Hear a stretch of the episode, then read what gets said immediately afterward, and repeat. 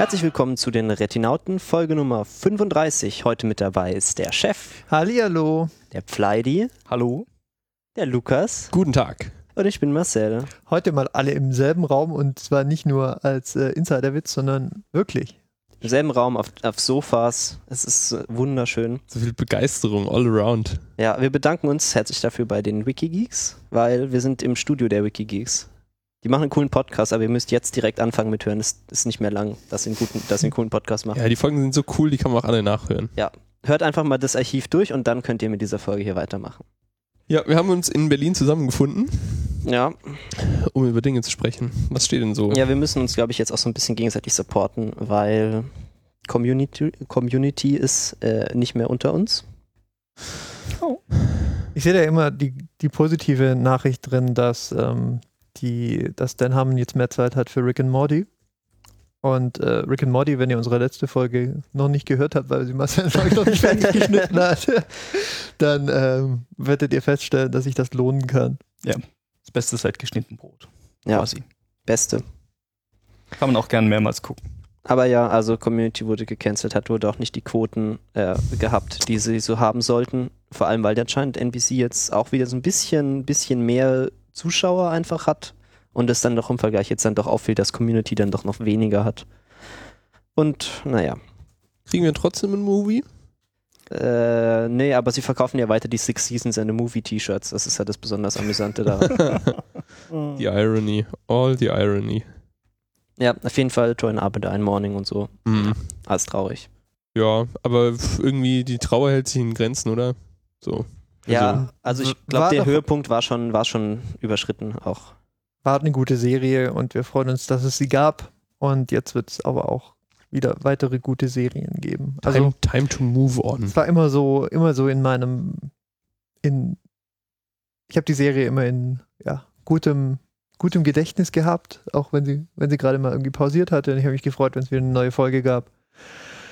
Aber ja, ist halt auch, nur- es gibt halt auch nur so viel, was man halt an einem Community College äh, machen kann, selbst wenn man ein enormes kreatives Potenzial wie die Macher irgendwie hat. Und äh, ja, ist vielleicht auch nicht schlecht, dass die Leute jetzt wieder freie Kapazitäten haben und, und sich was Neues ausdenken können, was sie hier auch wieder gut sein könnte. Staffel 2 Rick and Morty Hust Hust. Zum Beispiel. Zum Beispiel. Ja. Stichwort Neues ausdenken, das scheint dir relativ schwierig zu sein, wenn man irgendwie Content produziert, äh, weil irgendwie jetzt, was ich hier so lese, ist, dass es jetzt wohl einen Battlestar Galactica Film geben wird. Wir sind in einer Reboot-Schleife gefangen. Nein. Oh no. Das begrüße ich übrigens. Weil Warum jetzt Battlestar- genau? da Galactica ist mir zu voraussetzungsreich, habe ich festgestellt. Ähm, ich glaube, man muss da, um, um, äh, um einsteigen zu können in die Franchise, irgendwie ganz früh anfangen. Ja, mit Staffel 1, Folge 1 wahrscheinlich, oder? Ja. Ja, idealerweise aber nicht mit dem 2005 Reboot oder wann das war. Sondern mit der Folge, äh, mit der Serie aus den 80ern meinst du? Sowas, ja. klar. ähm, ja wobei, ich, wobei ich tatsächlich sagen muss, ähm, Battlestar Galactica habe ich äh, irgendwie als Kind mal noch irgendwie so ein paar Folgen aus den 80ern gesehen und bin dann irgendwie, ich glaube 2005 mit der mit dem Reboot, äh, Reboot der Serie eingestiegen und dort bin ich eigentlich schon ganz gut reingekommen. Ich glaube, da muss man halt so ein paar Folgen gesehen haben und dann, dann ist es irgendwie auch klar, was da das Setting ist. Und. Battlestar Galactica, das war das mit den Zylonen. Genau, das war das mit den Zylonen Okay. und äh, irgendwie wir flüchten in der Gegend rum und die, ja, Auch so ein bisschen so abgefuckt. Ja. Alles. ähm, Okay. auch so ein bisschen dreckig. Wo gibt's, wie, wie hieß denn die, dieses Spin-off noch? Das, das später kam Ähm, nach der Caprica, glaube ich. Caprica, ja. Caprica, genau. ja. Habe ich auch versucht und habe nicht, hab nicht ausreichend ähm, Zugang gefunden zu Ja, dem nee, Ganzen. wobei Caprica war ja ein Prequel. ja, Meinst du das? Ja, Ja, aber genau. Ich habe da ein paar Folgen geguckt und irgendwie es, es, zu langsam und es, es, ja, es sah vielversprechend aus, die ersten paar Folgen, und dann hat es mich gelangweilt und dann wurde es abgesetzt und dann gab es bessere Sieg. zu, lang, zu langsam und zu voraussetzungsreich. Das ist eine schlechte Kombination, finde ich. Ja. Ähm, insofern, vielleicht äh, sch schafft der Film dann, mich zu interessieren für das Ganze. Ich glaube, die, ich glaub, die, die Story ist ganz cool. Das Universum, Mhm. also nach allem, was ich weiß, scheint cool zu sein. Ich habe halt einfach noch nicht geschafft, reinzufinden. Vielleicht wird der Film den, den Startpunkt dafür setzen. Ja, er wird halt wohl angeblich geschrieben von dem Typ, der Transcendence geschrieben hat, was jetzt nicht unbedingt so ein gutes Zeichen ist. Ah, Straight out of the 90s Reboot. Naja. Mal sehen. Ah, ja, also die etablierten Intellectual Properties weiter für Geld machen, ist, äh, ist ja wirklich so, was Ja, gerade passiert. Apropos Spin-off, Apropos Spin-off, äh, ihr kennt das ja, das mit diesem Harry Potter. Ähm, habe ich auch einfach mal direkt für einen Scherz gehalten. ja, die Superfans, äh, die haben dann vielleicht auch noch mitbekommen, dass es halt, abgesehen von den sieben Büchern, noch so zwei Schulbücher aus, Hot aus Hogwarts gibt. Ähm, und eines davon ist irgendwie Fantastic Beasts and Where to Find Them oder so. Und da wird es jetzt eine Filmtrilogie, wird es auf diesem, auf diesem Sach, auf diesem äh, fiktionalen Sachbuch aufbauend ähm, jetzt, Sie machen jetzt entstehen. Sie pullen einen Peter Jackson und machen aus einem dünnen Buch einen Dreiteiler. Ja, wobei man muss halt auch zugeben, also die, es ist ja ohne, also es ist ja keine Story in diesem Buch enthalten. Das ist ja nur so eine Liste mit irgendwelchen fantastischen Kreaturen, die sich J.K. Rowling halt ausgedacht hat. Beziehungsweise halt, äh, ja, die Sphinx hat sie sich sicher jetzt nicht äh, ausgedacht, aber so. Und es wird wohl darum gehen, wie dieser Newt Scamander, der dieses Buch angeblich geschrieben hat, also das ist halt so, äh, der ist halt so der super, super äh, Wizard Biologist und äh, wie er so durch die Welt reist und sich diese ganzen Tiere irgendwie anguckt. Äh, Screenplay wird anscheinend von der J.K. Rowling mitverfasst, was, was halt schon mal grundsätzlich ein gutes Zeichen ist. Also ich habe so ein bisschen Hoffnung, dass es gar nicht so schlecht wird, aber naja, muss man mal abwarten. Aber ich dieser dachte, Bericht atmet halt etwas Verzweiflung. bitte? Also der, der schiere Umstand, dass, dass, dass diese Pläne existieren, äh, ja, sind nicht Zeichen von Souveränität, sondern da musste offensichtlich jemand sehr tief graben, um noch irgendwie einen Ansatzpunkt zu finden. Ja, sie wollten halt, das ist ja das Problem mit Harry Potter, dass es halt irgendwie jetzt fertig ist, aber es, es Menschen lieben es und man würde halt auch gerne weiter damit Geld verdienen, deswegen. Und ich glaube, für den Reboot ist noch ein bisschen zu früh. Also ich glaube, da haben wir noch so drei, vier Jahre. Ja, ich denke höchstens drei, vier Jahre. Ja. Vielleicht casten sie ja dieses Mal jemanden, der tatsächlich aussieht, wie Harry Potter beschrieben wird. Aber naja. Äh, ja, mal neue. Wir haben ja auch neue Intellectual Properties. Manchmal passiert das ja auch. Ähm, das nächste, was wir jetzt haben werden, ist irgendwie ein ehemaliges Spielberg-Projekt, was jetzt in die Hände von dem guten Chris Nolan äh, irgendwie abgegeben wurde, nämlich Interstellar. Ähm, ich weiß nicht, wir haben vielleicht sogar schon mal über den ersten Teaser geredet, aber jetzt ist tatsächlich mal ein Trailer mit irgendwelchen Sachen aus dem Film zu sehen. Ähm, Und weil wir gestern im Kino waren, haben wir ihn da auch nochmal gesehen. in fucking IMAX. What? Ja. Ja, also sieht schon ganz cool aus. Interstellar ist ja irgendwie so The humanity was born on Earth, but it was not meant to die here. Das ist so das Motto. Ja, und was der Trailer so an Background irgendwie erzählt, ist halt äh, ja, klassisches amerikanisches Familienszenario auf einem Landhaus, in einer Farm und äh, der, der Vater, unser Held, Matthew McConaughey. Mac- Matthew McConaughey bekommt erzählt. Wir brauchen keine, äh, wir brauchen keine Ingenieure mehr, weil die Menschheit, der Menschheit sind nicht Fernseher ausgegangen, sondern Nahrung. Wenn, wenn Was- man, wa- wenn man was- nur was, was- bauen könnte, was Nahrung erzeugt. Was schon mal eine Mhm. fundamental fragwürdige, fragwürdige Aussage ist, um sie in einen Trailer zu packen. Ähm, und der reist jetzt halt in ein anderes Sonnensystem. Und ich glaube, er fliegt in ein schwarzes Loch oder so und dann ist der Trailer vorbei. Also das schwarze Loch sieht sehr cool aus, auch wenn ich mir relativ sicher bin, dass es nicht, also nicht richtig ist, wie das aussieht. Aber naja. Anscheinend haben sie ein, ein Schiffdesign genommen, das schon eines der plausibleren wäre. Wenn man nun endlich Energie hätte, könnte man so ein Schiff bauen und dann könnte man damit durch, äh, dann könnte man damit reisen. Schneller als das Licht. Vielleicht. Wenn man manchen Theorien glaubt. Naja, also ich freue mich tatsächlich. Also ich- Science Fiction ist ja sowieso relativ äh, das Genre, das mir am meisten gefällt. Und der Christopher Nolan äh, ist ja schon, kann ja schon auch das mit den Filmen, kann er ja schon auch ganz gut eigentlich. Ja, weil der, also ich fand den Trailer nicht so, nicht so überzeugend. Es wirkte ein bisschen, Ja, ich glaube, das ist halt auch so ein bisschen so einer dieser Trailer, die halt auch versuchen, den Film nicht komplett zu spoilern. Und deswegen Ja. sieht man halt auch nur die Teile, die wahrscheinlich in den ersten 20 Minuten des Films Mhm. sind.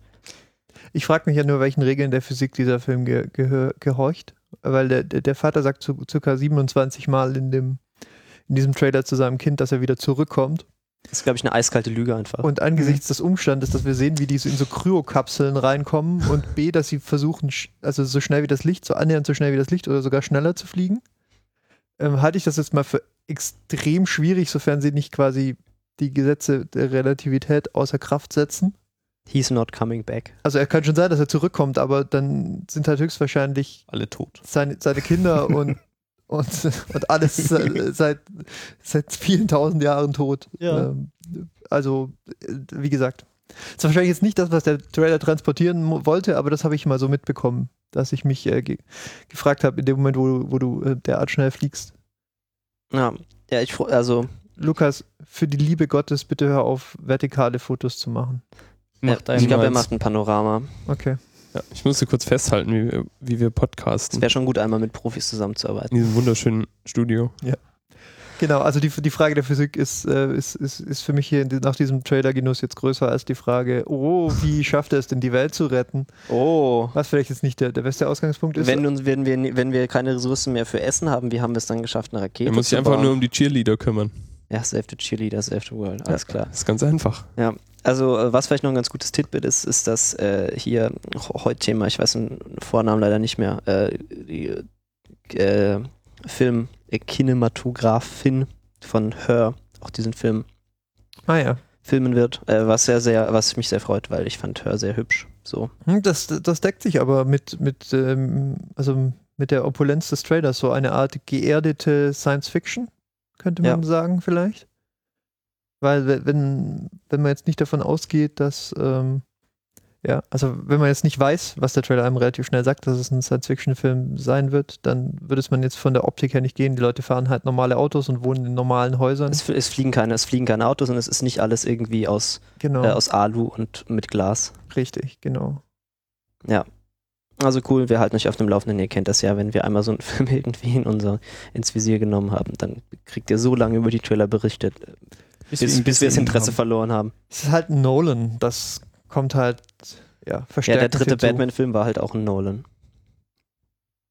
Ich, ich weiß, was du sagen willst, aber ich teile deine abschätzige Bemerkung nicht, Marcel. Tja, das ist, ja- das ist ja schon, das könnten wir, sowas müssen wir das jetzt diskutieren oder was? Nö, können wir auch einfach vor die Straße gehen jetzt. Jetzt sind, wir, Okay. jetzt sind wir ja mal im selben Raum, dann können wir die Gelegenheit auch nutzen. Trial by Combat. Mhm. Auf jeden Fall. Äh, ja, nächster Science-Fiction-Film, den ich interessant finde, Jupiter Ascending, neuer Trailer. Äh, Sean Bean äh, hat irgendwie Wolfsohren und irgendwie passiert total viel, viel crazy Shit und das sieht irgendwie völlig äh, over the top und äh, the post-human galaxy ist bla bla, ist bla bla bla, Dinge passieren. Ist ein cooler Trailer. Also es ist wirklich so sehr, sehr advanced Sci-Fi irgendwie. Also schon so, das bin ich nicht gewohnt von Kinofilmen, dass da irgendwie so derart äh, Transhuman Science Fiction da irgendwie am Start ist, wo irgendwie dann Planeten auseinandergebaut werden für Raumstationen und was weiß ich, was da so alles passiert. Sieht nach Hard Sci-Fi Ja, aus. ziemlich man, hart Sci-Fi. Würde man für ein, für ein Buch jetzt sagen. Ja. Ja, also man, das ist ja schon so ein Subgenre, wo irgendwie dann das so das Post-Human Solar System, wo dann irgendwie alles irgendwie besiedelt ist und äh, alles irgendwie schon so sehr, sehr weiterentwickelt ist. Aber trotzdem haben sie irgendwie so einen fliegenden Gargoyle-Monster-Roboter, also von dem her. Und Mila Kunis spielt mit. Also könnte auf jeden Fall interessant sein. Ich meine, die Wachowskis sind ja schon so mit dem Filmemachen jetzt auch nicht so ganz unvertraut. Und gerade so coole Action-Szenen äh, inszenieren können sie. Und es ist keine Marvel-Franchise, wie vielleicht äh, unser nächstes Thema ist. Es scheint was Neues zu sein, zumindest. Ja, das ist so ein bisschen so die B, äh, ich würde jetzt mal so ganz dreist behaupten, das sind so ein bisschen so die B-Franchises von Marvel. Äh, Guardians of the Galaxy in unserem Fall jetzt. Mhm. Also das ist ja so, das hat man vielleicht schon mal gehört, aber jetzt nicht so sehr wie irgendwie, keine Ahnung, Spider-Man oder so. Ähm, ja, also da verfolge ich auch schon seit einer Weile so ein bisschen die Berichterstattung und das ist schon sehr, also sieht schon sehr cool aus einfach. Also Guardians of the Galaxy ist so ein bisschen, ich denke mal, das wird so Action, Comedy, Sci-Fi, würde ich jetzt mal so vermuten. Ja, sie versuchen auf jeden Fall so diesen Comedy-Aspekt ähm, in das Ganze äh, einzuführen, also in diese Comic-Verfilmung. Das war ja so bisher alles so ein bisschen, ja, also geschwängert von, von vielleicht auch einer etwas unangemessenen Ernsthaftigkeit. Ja. Ähm, und es hing immer stark von der Qualität dann des, des Endproduktes ab, wie gut sie dann quasi halt äh, so ein Superhelden-Genre und halt irgendwie pathetische, pathetische Reden zueinander, ähm, ja, also aneinander geklebt haben, weil das kann halt entweder funktionieren oder halt furchtbar schief gehen. Und der andere Ansatz ist halt, man nimmt sich selber nicht so furchtbar ernst. Und das ist auf jeden Fall ähm, hier der Fall. Ähm, so die Hauptfigur, wie heißt das, Star-Lord, Star-Lord. Star-Lord. wird gespielt ähm, von, Who? Von, ah, ja genau, Who Come on, man, Star-Lord. wird gespielt von äh, dem aus Parks and Recreation bekannten ähm, Doofus. Doofus. Ja. In der Mangelung eines besseren Wortes. Wie heißt der Gute denn? Doofus. Ja, Doofus, genau. Doofus Rick. Also, wenn ihr, wenn ihr Parks and Recreation gesehen habt, dann wisst ihr, wen ich meine.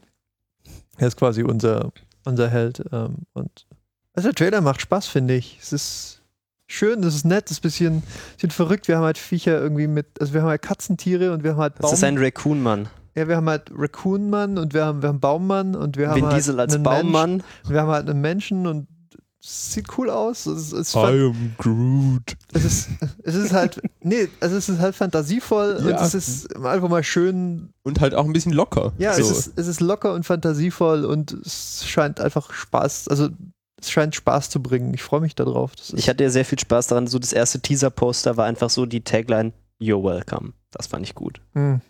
Chris Pratt heißt er übrigens. Chris Pratt, genau, ja.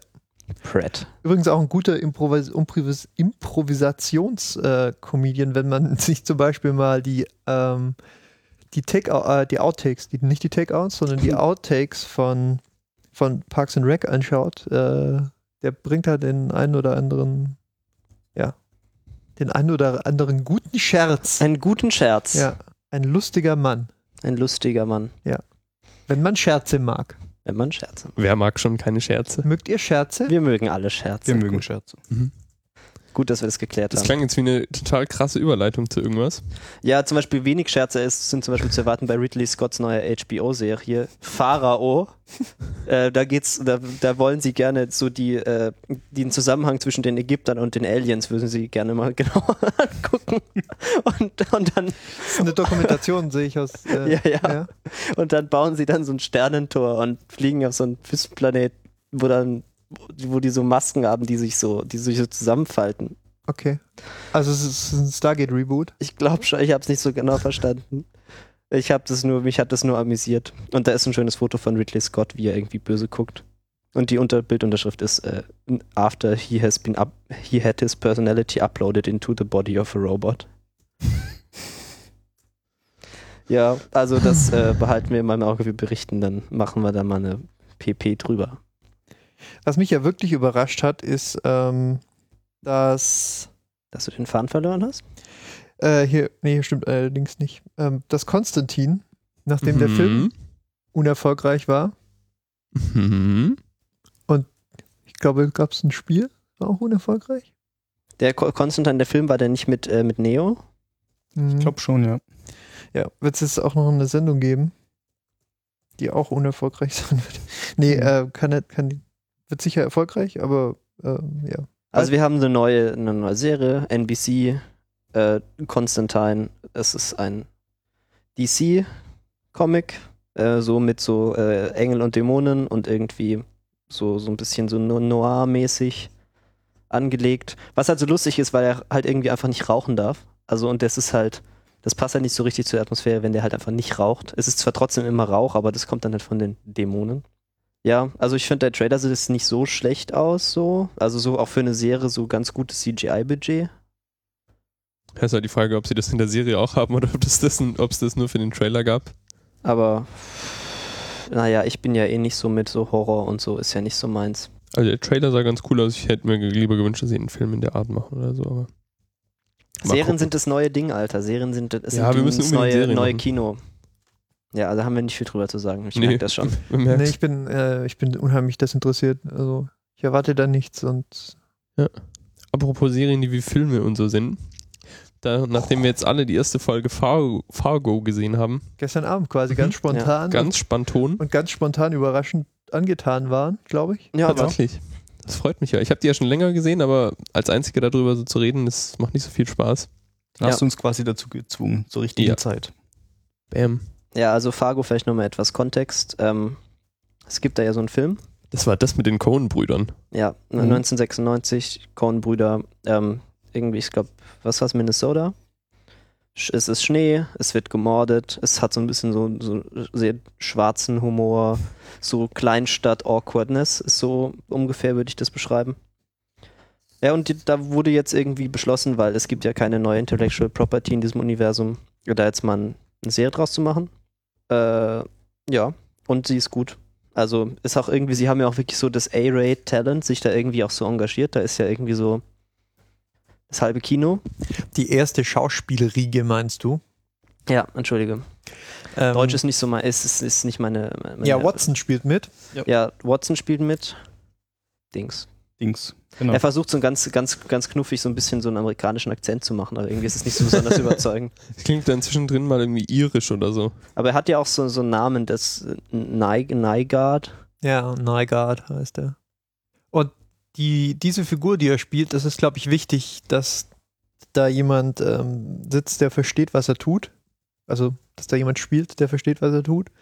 Weil das halt so eine ambivalente Figur ist. Also, du sollst ihn halt gerne haben, weil er tut dann entsetzliche Dinge irgendwann.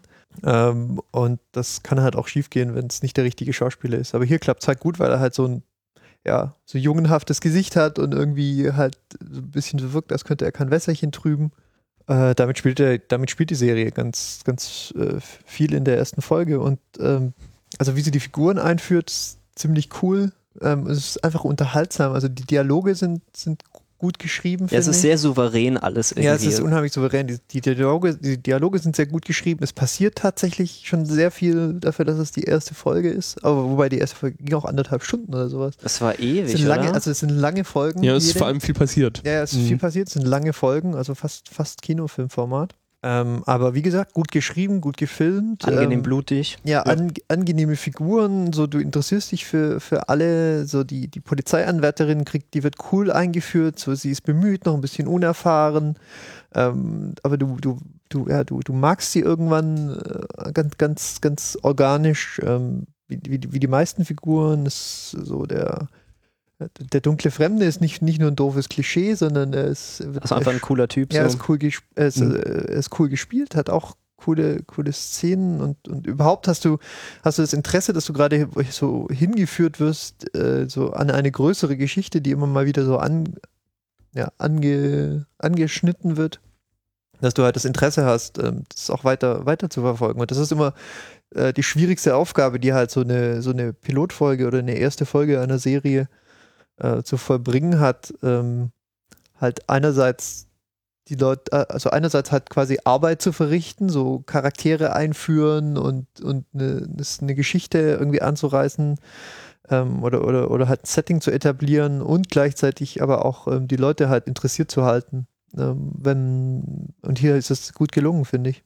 Ja, also sie haben also diese Atmosphäre, die so Fargo auch der Film hat, haben sie irgendwie ganz gut umgesetzt. So diese sehr irgendwie ja, schwar schwarzer Humor und, und Awkwardness. Ist Mhm, eigentlich so, mhm, ist mhm. total. Ja. Ja, sehr schön, schaut euch das mal an. Auf jeden Fall. Wir machen da vielleicht dann mal so was Längeres drüber, wenn wir mal Zeit haben. Ja, wenn wir vor allem Zeit hatten, die Folgen zu schauen, weil ich glaube, Ja. die nächste ist auch über eine Stunde. Ich habe noch nicht genau geschaut. Ja, also es ist ja jetzt auch so der neue heiße Scheiß im, im Serienbiss, ist ja jetzt so ähm, Anthology-Serien, also so Serien, wo es halt eine feste Anzahl an Folgen gibt und dann der Cast ausgewechselt wird. So Ja. wie jetzt ähm, das äh, True Detective. Das ist bei Fargo auch so geplant, da das dann die zweite Staffel mit anderen Menschen ist. Was sicher auch erklärt, warum sie halt irgendwie ähm, Watson halt bekommen haben. Ja, wa wa warum sie Watson bekommen haben und warum äh, ein, ein Teil des Casts in der ersten Folge gleich ein- und wieder ausgeführt wird. Ja, das war der Grund, weshalb ich gerade gekichert habe. Ja, sagen, Ja. sagen wir es mal so. Ja. Ja. Ähm, okay. Aber seit Game of Thrones ist auch nichts Außergewöhnliches mehr, dass man mal, ja, dass man sich auch von, Dass auch Figuren mal, von, dass von Sean, Sean Bean auch mal wieder stirbt. genau, einfach. dass Sean Bean halt auch mal wieder äh, über die Klippe springt. Spoiler. Solo, sorry, das war jetzt Staffel 1 Spoiler, ihr Noobs, wenn ihr das noch nicht gesehen habt. Ja. Gut, äh, nächster Trailer, ähm, ein Film, der heißt Boyhood von einem Herrn, der Richard Linklater heißt, was auch ein sehr schöner Name ist. Und der ist besonders wegen seiner Machart, glaube ich. Ja, der hat ein Gimmick, dieser Film hat ein Gimmick und der Gimmick ist halt, dass er das Leben eines tatsächlich echten Jungen so verfolgt. ja, nicht eines synthetischen Jungen, wie man It- sonst it- immer kennt. Ja, dieses Mal spielt tatsächlich der gleiche Typ den Jungen in verschiedenen Stufen seines Alterns, weil der Film mit irgendwie schon seit zwölf Jahren in, in der Mache ist, von irgendwie als kleiner Junge zu Teenager. Ja, und viel mehr sieht man in dem Trailer auch nicht. Es gibt halt Drama und man wird erwachsen so. Aber sieht durchaus vielversprechend aus. Äh, ich hoffe, dass er halt mehr ist als nur sein Gimmick. Aber ich äh, ja, sieht so aus, als könnte das ganz gut werden. Ja, es hat auf, hat halt viel Publicity bekommen, einfach weil es halt ein Projekt ist, das jetzt über, über ein Jahrzehnt in der Mache ist. Ähm, es ist auch sicher organisatorisch nicht ganz einfach. Ich meine, man muss sich hier mit einem ja, Heranwachsenden rumschlagen im Zweifelsfall. Ich meine, Und was ist, wenn er Du einfach mal halt keinen ein- Bock hat? ja genau, du findest halt einen Sechsjährigen unter Umständen schon, der, der mal Lust hat, bei einem Film mitzuspielen, aber wenn er halt gerade gerade irgendwie äh, sch schwer pubertierend und Liebeskummer hat, hat er vielleicht auch keine Lust, mal schau zu, schau zu schauspielern und halt das Gleiche zu machen. Insofern ist das sicher auch ein risikobehaftetes Projekt gewesen. Umso schöner, dass es jetzt halt irgendwie ja, beendet werden konnte überhaupt. Ähm, und jo, also als es ist halt ambitioniert, so das ist wahrscheinlich der, der Hauptgrund, warum es auch entsprechend Publicity bekommen hat, aber ich würde mir den anschauen. Das ist ja, Ja. ist ein Und interessantes Konzept. die Perfektion, mit der so die awkward Teenage äh, äh, Mittelscheitelphase abgebildet wird, ist schon auch sehr gut einfach.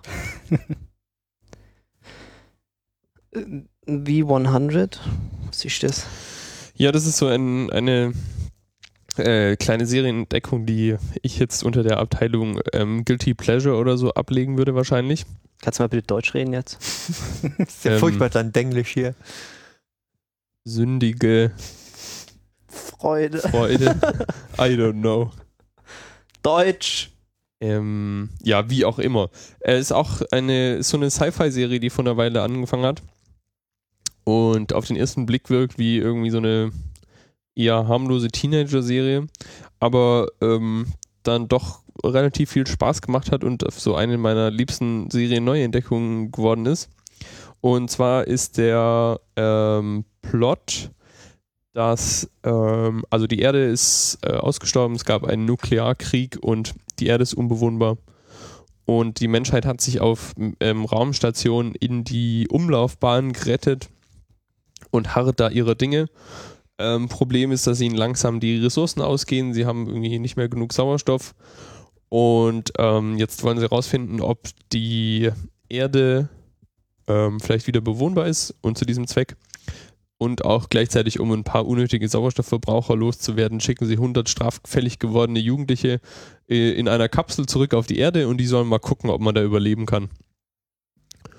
Und das ist im Prinzip so der Plot, dass ähm, einerseits passieren auf der Raumstation Dinge und Verschwörungen und ähm, ja, äh, Sachen im Hintergrund und gleichzeitig ähm, landen eben irgendwie 100 Jugendliche mit verschiedensten, verschiedensten Persönlichkeiten und Vorgeschichten ähm, auf einer Erde, die sie noch nie gesehen haben, auf der sie irgendwie klarkommen müssen, ohne oder mit nahezu ähm, nicht vorhandenen Hilfsmitteln. Und gleichzeitig äh, äh, entspinnt sich da so ein soziales Geflecht in dieser Gruppe und man muss da erstmal irgendwie eine Rangordnung finden und eine Organisation. Und dann warten natürlich auf der Erde noch so die ein oder andere ähm, Überraschung. Das ist so ein bisschen Lord, Lord of the Flies in the future oder Ja. was? Es ist bei The CW, ähm, ist der Sender, der das produziert und ausstrahlt. Der ist ähm, eher so eher so zweite bis dritte Liga gewesen, bis er irgendwie vor ein, zwei, drei Jahren mal die Führung gewechselt hat. Und ähm, dann, ja, also eine Serie, die da glaube ich auch entwickelt wurde, war The Arrow. Das ist so eine Superheldenverfilmung. Oh ja, das habe ich schon irgendwo gesehen. Das ist so eine Reden wir da dieser. besser nicht drüber. Mhm. Äh, das ist die gleiche, das gleiche Universum wie äh, der Flash. Da gibt es nämlich jetzt auch demnächst eine neue Serie, habe ich auch irgendwann einen Trailer gesehen. Sieht alles ziemlich shitty aus, aber das ist so die gleiche, äh, die gleiche Ecke, so äh, ja, so zweitklassige Superhelden im, im Fernsehen mit geringem CGI-Budget. Mhm. Ja, ähm, also es ist wohl Teil dieser Qualitätsoffensive, wenn man sie so nennen will, dass sie halt jetzt selber Serien produzieren und es scheint ja schon recht ambitioniert zu sein, so von, vom, vom Panorama, äh, das die Serie versucht abzubilden, wenn ich deine Aussage jetzt hier richtig deute. Ja. Ähm, und wie ist sie denn so qualitativ? Ja, schon, schon gut so. Also es ist halt kein, kein Wunderwerk. Ähm, und jetzt auch nicht irgendwie, also nicht so ganz, ganz oberes Ende, aber Also nicht so deutlich gut, über den Durchschnitt. Nee, doch schon. Also es, sind halt ähm, jetzt eher so mi- mittel- bis unerfahrene Schauspieler und es sind auch viele, die man noch nicht so kennt zum Beispiel. Und aber die ähm, ganzen Weltraumszenen sehen von, vom CGI gut aus. Äh, und die Schauspieler machen jetzt halt auch alle so einen, einen soliden bis guten Job, würde ich sagen. Du weißt wirklich, wirklich, wirklich gut, wie man eine Serie verkauft. Ja. Sind nicht inkompetent, die Schauspieler, das ist schon mal gut. Ja, also es ist nicht furchtbar, die Serie quasi. Ich meine, ist auch ein Das Qualitätsmerkmal. größte, genau, das größte Kompliment, das wir der Serie machen können, sie ist nicht furchtbar. Okay, ich schau mal rein. Was auch immer. Hm. Bletchley Circle? Hast Ist du das, jetzt auch mehrmals äh, ange, angedient? hat das was mit, mit hier so mit Bletchley Park und so zu tun? Mm, Ja, ein bisschen. Das ist wiederum eine interessante Serie, weil die ähm, was macht, worüber wir uns ja oft beschweren. Und zwar gibt es da viele starke Frauenrollen. Quasi eigentlich ausschließlich. Das ist schon mal gut. Mhm. Ähm, Setting der Serie ist in der Nachkriegszeit in Großbritannien, so Mitte 50er Jahre, würde ich sagen. 1952. Ja, genau. Und ähm, dreht sich um, warte, lass mich kurz überlegen, vier Frauen, die zur Zeit des Zweiten Weltkriegs im Bletchley Park gearbeitet haben und da äh, verschiedenste Dinge, so die alle halt rund um die ähm, Dechiffrierung und Verschlüsselung und so, was da eben so passiert ist, ähm, da, Dinge gemacht haben und gearbeitet haben. Und ja, deren Wege haben sich dann so nach dem Krieg verlaufen und ähm, ein Serienmörder, der in, in und um London sein ähm, Unwesen treibt, führt die dann wieder zusammen und die bilden dann so eine Art Detek Detektivgang und machen sich an die, an die ähm, Aufklärung dieses Falles. Und das ist echt so ein, ein, das wiederum ist meine Serie, die ich uneingeschränkt empfehlen kann, weil die ist echt auf allen Ebenen gut. Gute Handlung, ähm, interessante Charaktere, gute Schauspieler, tolle Serie all around. Gibt leider nicht allzu viele Folgen, weil die nur halbe britische Staffeln quasi machen. Also, Also eine Folge. drei Folgen, drei Folgen pro Staffel und die dann aber eine Stunde oder anderthalb lang.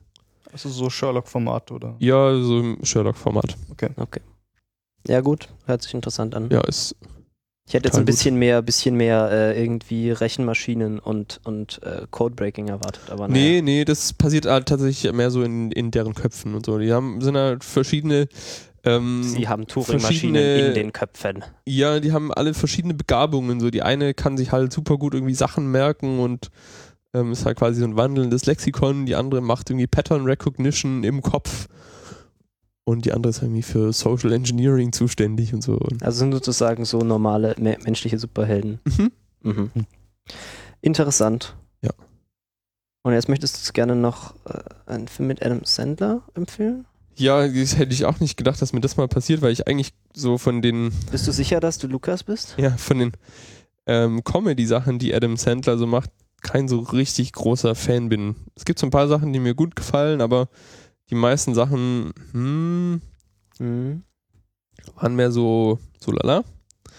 Ähm, aber jetzt habe ich was gesehen, wo ich mir gedacht habe, hui, Adam Sandler ist ja tatsächlich ein richtig guter Schauspieler.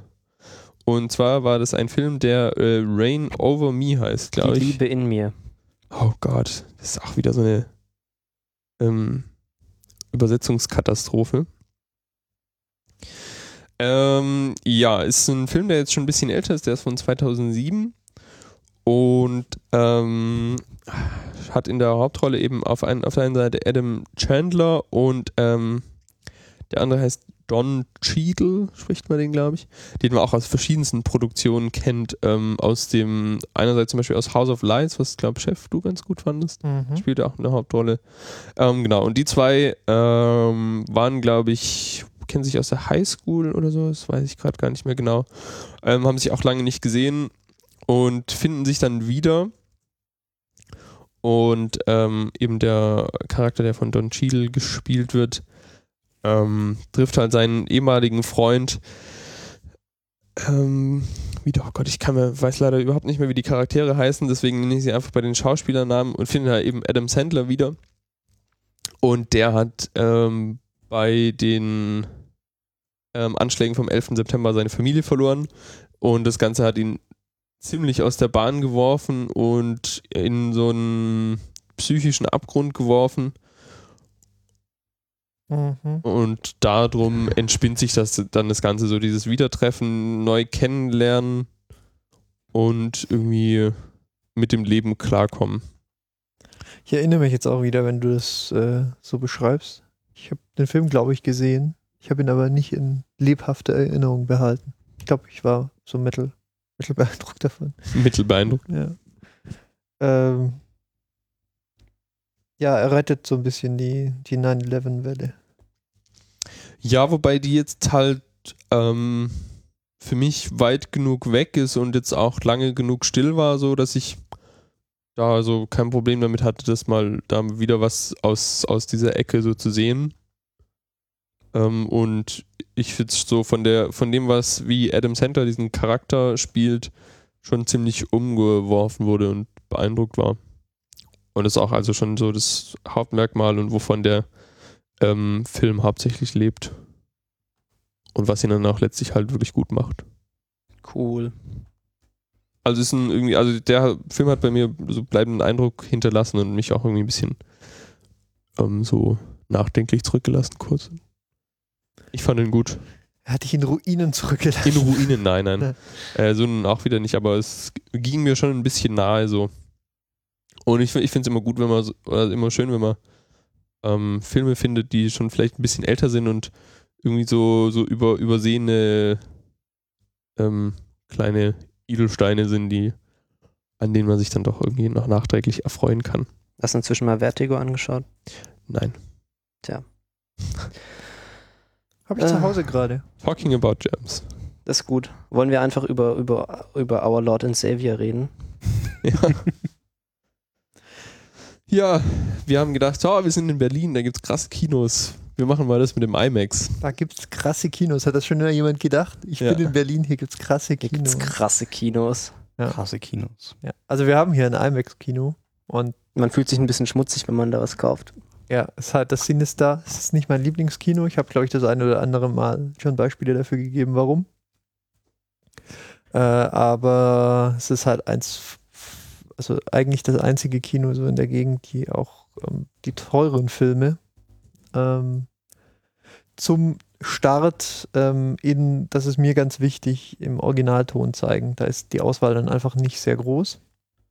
Man kann auch ähm, Sachen wie, weiß nicht, The Black Knight, als er rauskam, äh, in Kinos der York-Gruppe beispielsweise schauen, aber das kommt dann halt mit, ja, das geht mit erheblichen Einbußen in Sachen äh, Technik, ja, äh, einher. Das heißt, wenn man halt wirklich was schauen will, wo es kracht, dann hat man quasi keine Alternative. Und da dachte ich, wenn wir Godzilla sehen wollen, dann wäre das vielleicht, äh, dann würde das in dieses Schnittmuster reinpassen.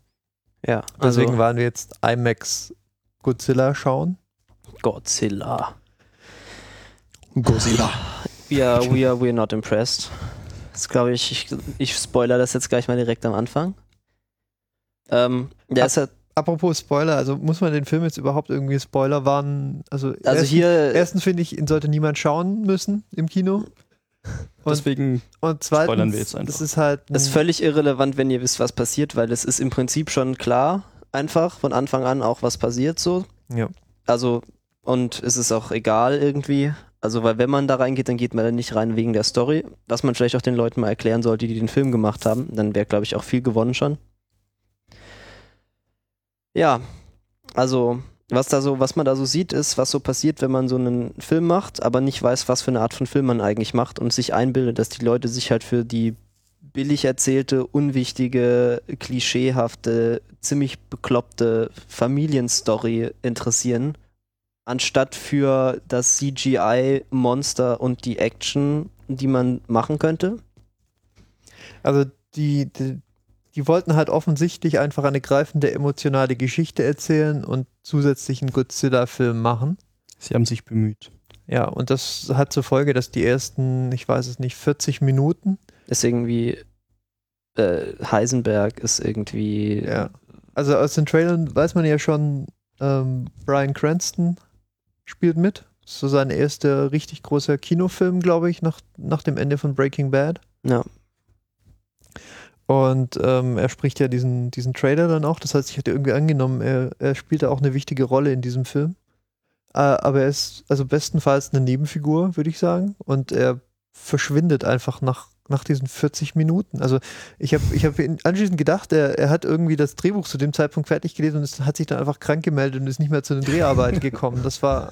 fuck, fuck this, I'm out. Ohne jetzt, er, er, hat sich unter dem Vorwand irgendwie ein Ticket nach Hause gebucht und ist einfach nicht mehr gekommen. Dann, also das ist die einzige Erklärung, weil er verschwindet auch sang- und klanglos und man erwartet. Ja, er stirbt auch einfach offscreen, das ist halt auch total gut. und man erwartet halt auch immer, dass nochmal irgendwie ein Bezug zu den zu, äh, zur ersten halben Stunde passiert, aber er ist halt auch ein völlig unwichtiger Charakter. Er spielt halt so ein, ich hab's ja schon immer gesagt, Figur, die halt schon mal, schon mal A, kein gutes Karma haben mhm.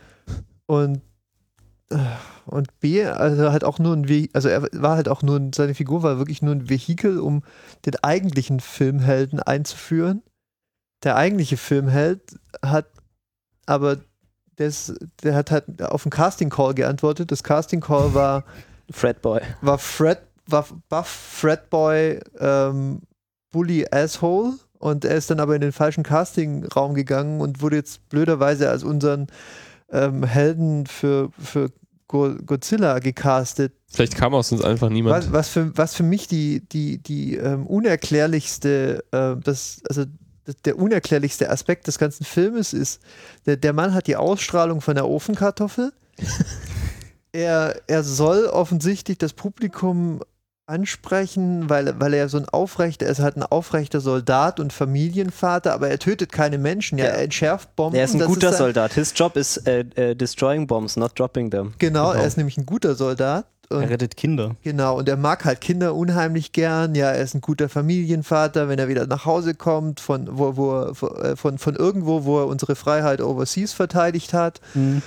Ähm, und, und wir sollen mit ihm mitfühlen. Und ich habe die ganze Zeit eine ganz, ganz schwierige Antipathie gegenüber dieser, gegenüber dieser Figur gehabt, weil er ist, er ist, er ist eigentlich unheimlich eindimensional, er ist, er ist uninteressant, er ist, er ist langweilig, also schmerzhaft langweilig ist er. Ähm, er, er, er hat keine er hat keine, wie soll ich sagen, keine Charakterzüge, die ihn in irgendeiner Weise interessant machen. Er, keine Persönlichkeit. Er ist mutig und, und aufrecht. Und, er, er, ist, äh, er ist ein billiges Klischee von einem Actionhelden ohne, ohne jede menschliche ähm, oder, oder sonst irgendwie eine interessant machende, äh, also ohne ein Merkmal, das ihn irgendwie interessant machen würde. Und es ist, ich bin bis heute nicht, also wir haben es gestern geschaut, ich habe mir ist immer noch nicht eingefallen, wie man auf die Idee kommen könnte, den Film an dieser Figur aufzuhängen. Es ist, es ist völlig unverständlich.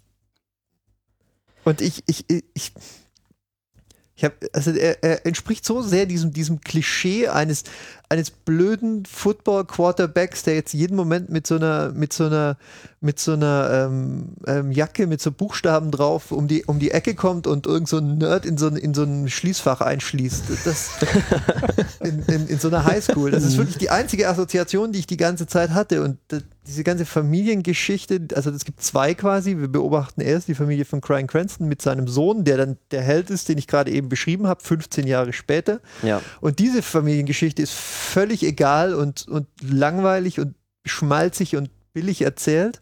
Und dann gibt es noch diese zweite Familiengeschichte von dem Sohn, der jetzt eine eigene Familie hat und interessiert mich auch überhaupt mhm. nicht. Ja, auch diese Familie hat, nie, hat keine Qualitäten, die sie irgendwie, irgendwie interessant machen würde. Sie ist eine langweilige weiße 0815 Familie aus den USA und der Vater ist ein Soldat und wir sollen deswegen offensichtlich mit ihm mit ihm jetzt mitfühlen oder ihn interessant finden oder für ihn für ihn sein und all das ist mir also hat mich hat mich einfach überhaupt nicht ähm, überhaupt nicht gepackt. Ja, vor allem, es hat er doch alles, äh, er hat halt auch keinerlei Bedeutung für die Story dieses Films tatsächlich. niemand, niemand in diesem Film hat irgendeine Beziehung. Nobody does make a difference. Dieser ja, Film Schiss. könnte ohne jede, ohne jede menschliche, ohne jedes menschliche Zutun ja. Daraus würden weniger Leute sterben, wenn die Menschen einfach rausgeblieben wären aus der ganzen Geschichte. Ja, und ja. die, also gut. Äh, Wir schließen uns jetzt im Keller ein und warten, bis es vorbei ist. Ja, also die Monster, die, die, die, die essen halt gerne Atombomben. Das ist halt quasi die Story, ja. Sie mögen halt mhm. Atombomben mhm. gerne, ja. Ja, also die Story ist eigentlich, es geht ja gar nicht so wirklich großartig um Godzilla, sondern eigentlich geht es um irgendwelche anderen Tiere, die irgendwie Atombomben ja, essen. Es gibt, genau. es gibt irgendwie um, um komische Kopien von Mothra es gäbe eben keine Atombomben, wenn es keine Menschen gäbe. Insofern wären Menschen schon, sind Menschen schon Bedeutung. Ich habe gerade mit gedrückter, Räuspertaste. ich habe gerade mit gedrückter Räuspertaste geredet. Also insofern ist die Geschichte schon bedeutungsvoll, als dass wenn es keine Menschen gäbe, dann gäbe es auch keine Atombomben, ähm, die die Monster essen könnten. Das ist wahrscheinlich dann die, die total teite ähm, Moral der Geschichte. Godzilla died for your sins. Ja, also es gibt es gibt halt keine Monster, wenn wir halt keine Atombomben haben. Aber abseits dessen, also man muss das wirklich nochmal betonen, haben Menschen absolut keine Auswirkungen auf irgendwas, was in diesem Film passiert. Also ich glaube, es gibt eine einzige Szene, wo man äh, sagen könnte, okay, unsere Hauptfigur tut irgendwas, was so ein bisschen den Ausgang äh, der Serie ähm, beeinflusst. Und das ist die Szene mit diesem, Ta mit diesem Tanklaster, wo er irgendwie den Tanklaster Ja, anzündet. richtig, er sorgt dafür, dass noch ein paar mehr Leute sterben, weil dann die Monster erst richtig sauer sind. Ja, er macht sie richtig wütend und dann, ja, Dinge. Ja. Also ich, ich, ich, also ich verstehe wirklich nicht, was da, was da in diesen Meetings, in den Story-Meetings, was da eigentlich passiert ist. Also so, wir erzählen jetzt so eine Vorgeschichte mit dem Atomkraftwerk, damit wir dann den Sohn einführen. Nee, das ist wichtig, weil die Leute haben sofort eine emotionale Be äh, Beziehung dazu, weil alle erinnern sich an Fukushima. Das war furchtbar, ja. Da, Mhm. da, da ist die, die das war Welt. schlecht. Ja, es war schlimm, ja. Das heißt, da, da können wir uns quasi Exposition sparen, weil alle wissen schon, dass sie sich jetzt schlecht fühlen müssen. Das Genau. ist die Idee, glaube ich, gewesen. Deswegen gab es dieses Atomkraftwerk in Japan.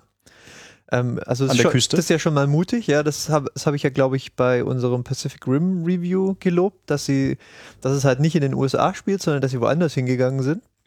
Ist jetzt hier auch so. Also die, die, der größte, also der erste Teil des Films spielt in Japan, äh, wo besagtes Atomkraftwerk an der Küste steht. Ähm, und das ist natürlich nett, weil es halt offensichtlich ein, eine japanische Erfindung, das Ganze und so. Dann ist aber noch nicht erklärlich, warum außer eines Quotenasiaten, also sämtliche Sprechrollen durch Amerikaner besetzt sind. An einer Stelle dieses Films, gleich nachdem dieses Atomkraftwerk in die Luft geflogen ist, Auch gleich so natürlich in Führungspositionen und so. taucht, taucht dann plötzlich ein amerikanischer Armeegeneral auf Team, Am- Team America World Police. We're taking over. und gibt äh, Leuten Befehlen und, du- und du fragst dich, was ist jetzt, also was ist jetzt passiert? Gab, weil da gab es so eine kurze Einblendung, so irgendwie 15 years later oder sowas. Nee, das stimmt gar nicht, das war noch vorher, oder? Weil, wann tritt er denn auf? Der General ist ja, glaube ich, erst später. Ja, genau. Aber Ja. erst kommt dieses Ding f- 15 years later und dann kommt dieser General und mein erster Gedanke war, okay, sagen sie uns jetzt gerade, dass die, dass die äh, Amerikaner in der Zwischenzeit irgendwie Japan annektiert haben Ja. oder da, da, da, dass die Amerikaner jetzt quasi die, die, die ja, Japan kontrollieren. So, warum ist der da und was, was, was hat der da verloren und warum fängt er an, Leuten irgendwie Befehle zu geben und warum, warum, warum ist die Message, die wir, die wir jetzt gerade mit, mit äh, äh, mit, mit einem, äh, also die, die wir gerade eingetrichtert bekommen sollen, offensichtlich, dass das Militär mal wieder da ist, um, um die Welt zu retten. Äh, und es gibt genau eine, also eine Figur, die mit einem Asiaten besetzt ist. Ja, und der ist halt mit der Mysterious Asian Man, der so daneben steht, irgendwie so guckt, als hätte er irgendwie Der, der im Schock. geschockt und Dazed hilflos and, gucken dazed muss. and confused. Ja, Mhm. Und dann sagt er so Sachen wie It is hunting. genau, he's on the hunt. Und das ist ähm, äh, ein gutes Beispiel für die, für die Qualität der Dialoge. Ähm, weil, wenn ihr noch nicht verstanden habt, was jetzt riesige Monster, die alle in eine Richtung, ja, quasi aufeinander zu oder hintereinander her, ja, man sieht das auf einer Karte. Und wenn ihr jetzt noch nicht verstanden habt, wenn dann der mysteriöse asiatische Mann sagt, ähm, sie jagen sich, ja, dann kannst du dich darauf verlassen, dass anschließend eine andere Figur in diesem Film fragt, was meinst du damit? Sie jagen sich? ja, und dann, wird's wird es dir noch mal nochmal erklärt, genau. Dann wird es dir nochmal erklärt für den Fall, dass du es noch nicht verstanden hast, dass sie sich jetzt jagen.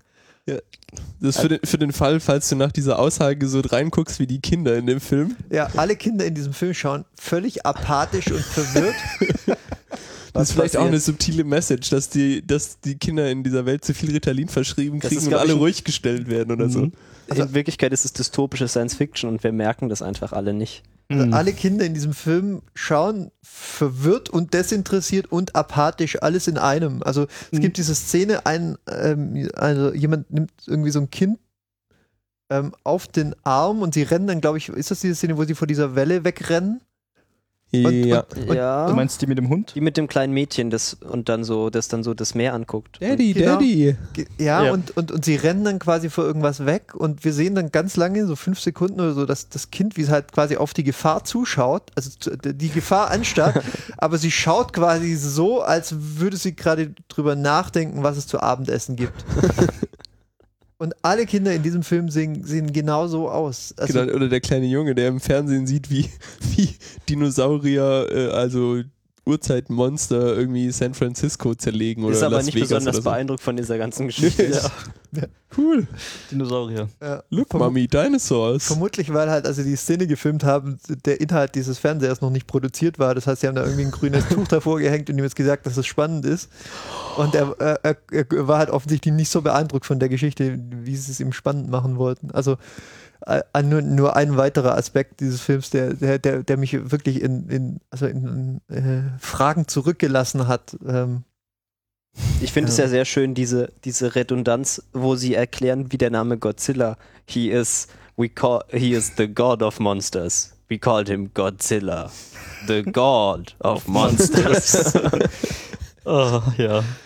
The Alpha Predator.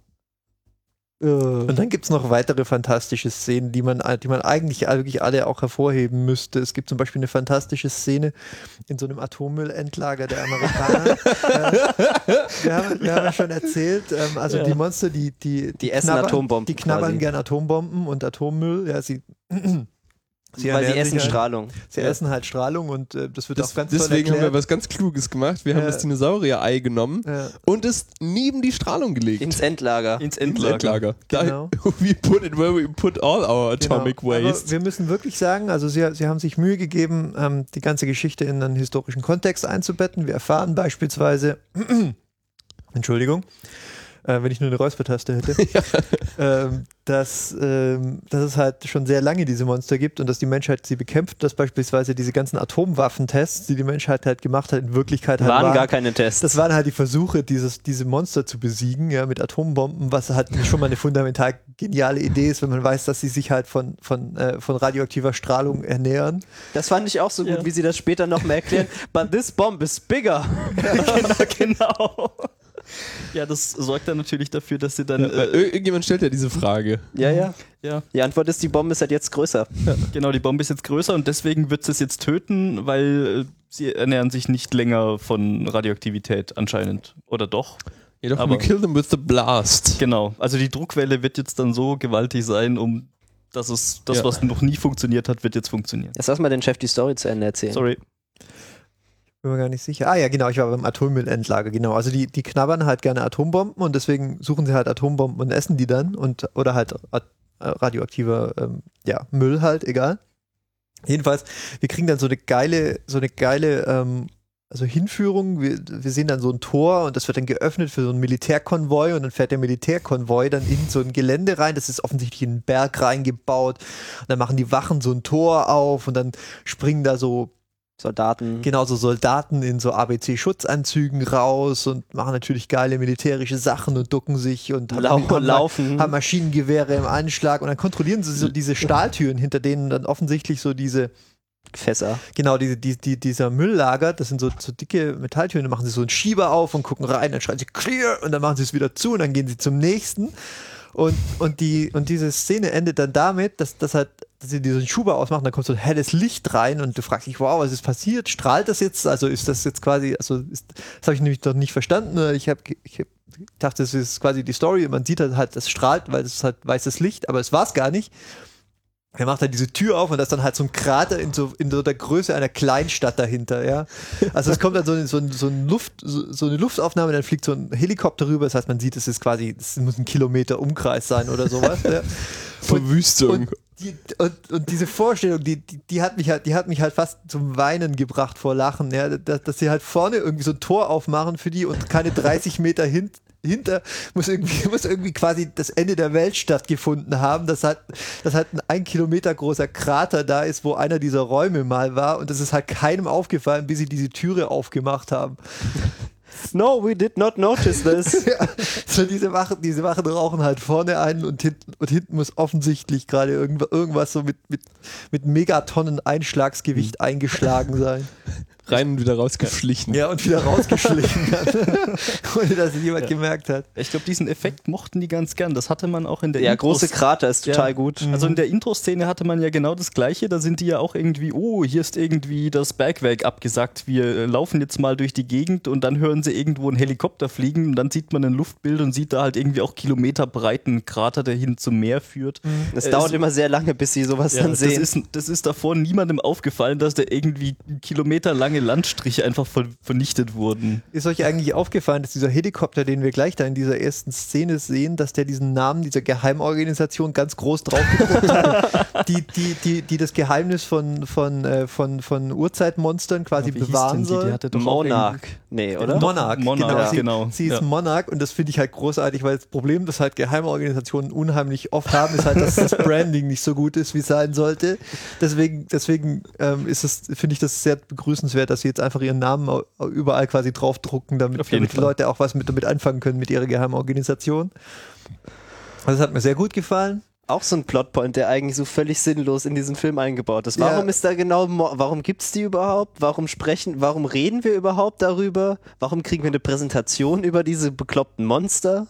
Ja, Genau, da haben sie sofort äh, mit, mit Canned Videomaterial äh, eine Präsentation für alle Umstehenden ähm, bereitgestellt. Wir haben da mal was vorbereitet. Um jetzt, um jetzt mal das komplette Setting einzuführen, damit Ja. man da nicht irgendwie äh, Ja. den Hörer anstrengen muss, äh, den, den Zuschauer. Genau, also Quarterback wird dann quasi, wird dann quasi ohne viele, viele, viele Umschweife auch direkt quasi in, eingeweiht jetzt in das, in das größte gehütete Geheimnis der Menschheit. Er ist dann aber unbeeindruckt. Ja, vor allem einfach aus gar keinem guten Grund. Der ist halt einfach nur so dabei. Ja. Mein Vater war irgendwie Genau, wir, cool. wir brauchen Ja. ihre Hilfe. Ja, genau. Weil, warum? Hat, ha- hat er ihnen irgendwas verraten? Irgendwelche geheimen Tipps?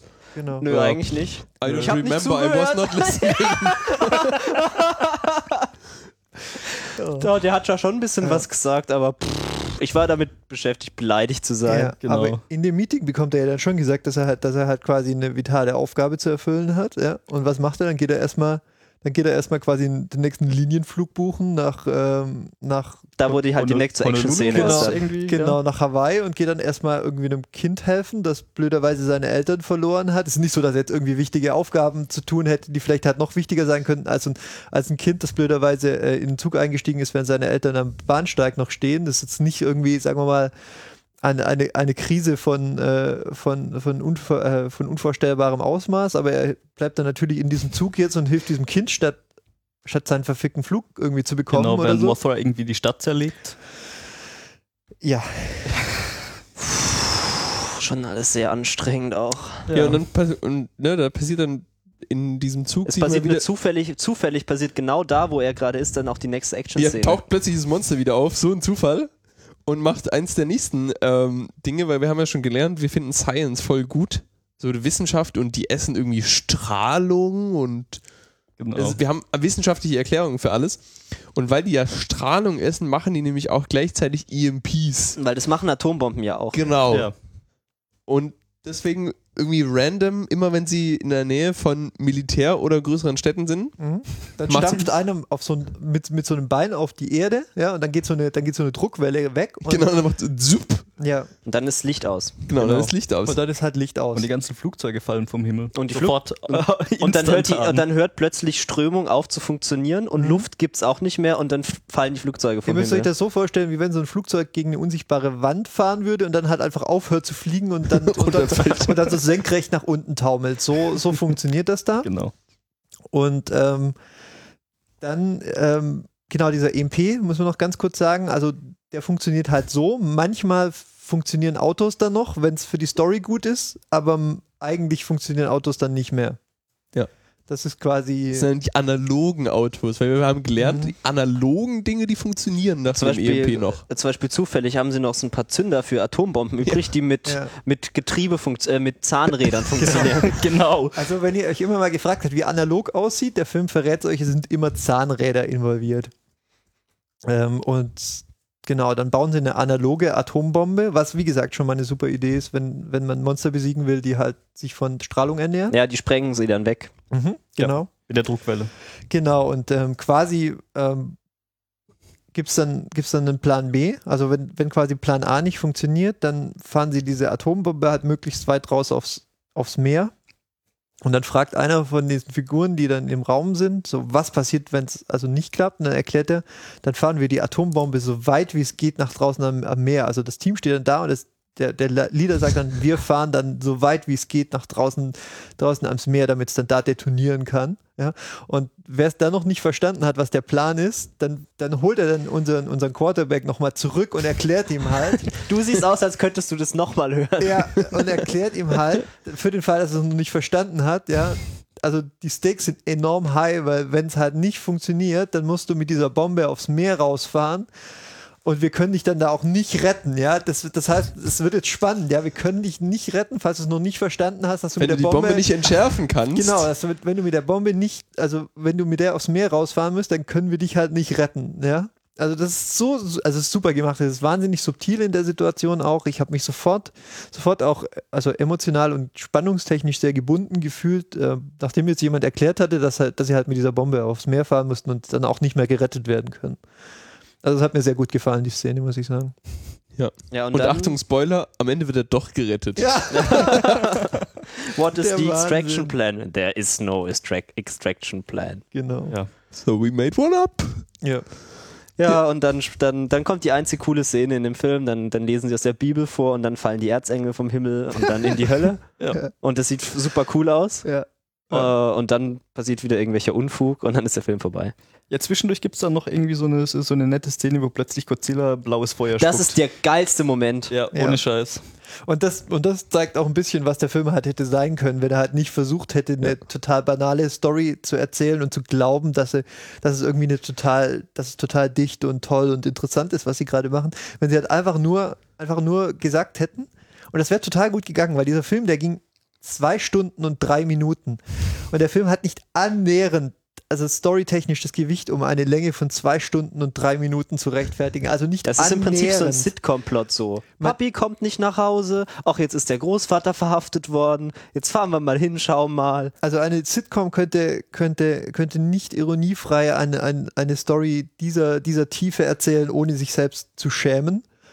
Und deswegen wäre halt mein Vorschlag, man hätte das einfach alles, alles, alles auf dem Schneideraum auf dem Boden liegen lassen müssen und halt einfach wirklich nur komprimiert diese Szenen zeigen, die gut sind an diesem Film. Das ist nämlich, wenn sich Monster halt einfach gezielt aufs Maul halten und wenn Godzilla Und anfängt, irgendwie Städte zerlegen und anfängt so. eine Shadow Flame zu casten Ja. und und das ist halt großartig. Das ist, das ist wirklich eine super Aktion. Ja. Aber das zeigt halt, dass der Film auch keine Ahnung hat, was, was er halt, also was er halt sein sollte. Und was, was er halt sein sollte, ist halt ein augenzwinkerndes ähm, ähm, Action-Spektakel. Genau, ein Action-Spektakel. Ich meine, wir wollen, wir, wollen hier, yeah. wir wollen hier Godzilla sehen und wir wollen halt idealerweise noch Godzilla sehen, wie er halt Mothra, äh, Mothra aufs Maul haut. Mhm. Und das sind die Momente in dem Film, wo, wo die halt gut sind. Und alles andere ist halt leider, ist halt leider, also von, von einer atemberaubenden und, und für mich absolut nicht nachvollziehbaren Schlechtigkeit. Also,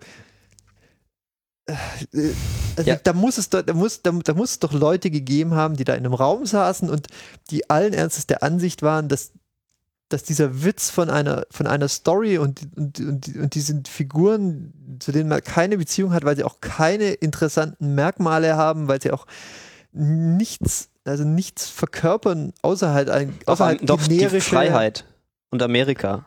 Fuck yeah. Äh, ich Ja. weiß gar nicht, aber die sind doch nicht, also es ist noch nicht Unfreiheit, es ist halt, also die wollen halt, Monster. ja, Godzilla ist im Prinzip der, der, der sympathische Charakter in diesem ganzen Film, weil he, he doesn't give a fuck. Er kommt da einfach rein Freiheit und prügelt sich. Freiheit Genau. impliziert aber, dass, dass die Monster irgendwie sowas im Ziel, äh, also so, sowas, sowas im, quasi planen würden, wie die Menschheit zu vernichten oder die, oder die Menschheit zu versklaven oder zumindest Amerika irgendwie zu besiegen. Aber das ist ja gar nicht so. Denen sind die Menschen eigentlich völlig egal. Die wollen einfach Ja. nur Atomkraftwerke naschen. Die wollen, die wollen halt gerne Atombomben futtern und, und, und halt Babys machen und, und dann Das ist eigentlich auch gar nicht so schlecht, weil die, also ich meine, die wurde, der wurde ja dann auch benutzt, um den ganzen Atommüll in diesem Atomkraftwerk auch einfach wegzuessen. Ja. So, das hat dann auch gar nicht mehr gestrahlt. ja. Das heißt, vielleicht hätte man die sogar noch gebrauchen können. Ja, also ich meine, wenn man dr drüber nachdenkt, ist das eigentlich wirklich so, die, äh, die könnte man eigentlich benutzen, um die, die Sünden der Menschheit zu entsorgen. So die ganzen äh, Reste aus dem Kalten Krieg und die ganzen Atomkraftwerke. Lasse doch einfach mal alle aufnaschen, geht Ja. da weg aus diesem Gebiet, wartet, bis es wieder strahlungsfrei ist und hey, Baut denen doch, died baut denen doch ein sins. cooles Nest auf irgendeiner Südseeinsel oder auf, auf einem irgendeinem. Themenpark. Ja, Das ist eine gute Idee. Eine Insel und wenn, das könnte man irgendwie Genau. nennen, so, Mhm. ah, Ja. irgend so ein Park müsste das sein. Genau. Aber wo wir es jetzt gerade davon hatten, wie der Film hätte sein sollen, da kann man einfach mal kurz sagen, so, letztes Jahr gab es einen Film, der war ganz ähnlich. Ja, Compare and Contrast, Pacific Rim und Godzilla, ja. Pacific Rim ist, wie man so einen Actionfilm macht und Godzilla ist so, wie man ihn nicht macht. Weil ich habe auch ehr- ehrlich gesagt erwartet zwischendurch, dass sie jetzt, dass sie jetzt noch die großen Kampfroboter bauen, weil dann wäre der Film einfach 300% besser geworden plötzlich. ja, habe ich mir immer gewünscht, sie sollten jetzt einfach, einfach so einen, einen Schnitt machen und dann, und dann fahren wir mit so einer Kamerafahrt in so ein, in so ein unterirdisches Ding und da sollten halt, da sollten halt einfach so ein riesiger Roboter stehen. Wir haben das schon die ganze Zeit gebaut. Ja, vor allem, weißt du, wir, Genau. wir, wir wissen seit den 50er Jahren von Mhm. diesen Dingen, haben aber uns an nichts überlegt, wie wir die effektiv bekämpfen können. Ja, doch, mehr Atombomben, weil Mehr Atombomben, so. weil es so gut funktioniert Ja. hat bisher. Ist auch super. größere, größere Atombomben. Genau, und ich habe halt die ganze Zeit gehofft, sie steigen jetzt in so einen Roboter ein und dann schauen wir einfach einen besseren Film, nämlich Pacific Rim, ab, ab dann, ab zu diesem Zeitpunkt dann. Die zweite. Ist aber nicht passiert, leider. Ist nicht Ja. passiert. Also man muss es nochmal sagen, also was uns nie, uns stört jetzt gar nicht so, dass es jetzt nicht so besonders intelligent ist, weil das ist völlig okay für die Art von Film. Uns stört, dass er versucht, irgendwas zu tun, was er halt einfach nicht tun sollte. Ich meine, äh, die ganzen äh, Godzilla-Filme davor, die waren ja auch irgendwie nicht besonders intelligent in der Story und die hatten eigentlich auch keine große Story, aber die hat man halt geguckt, weil es irgendwie interessant war, sich Monster äh, anzugucken, die sich gegenseitig aufs Maul hauen.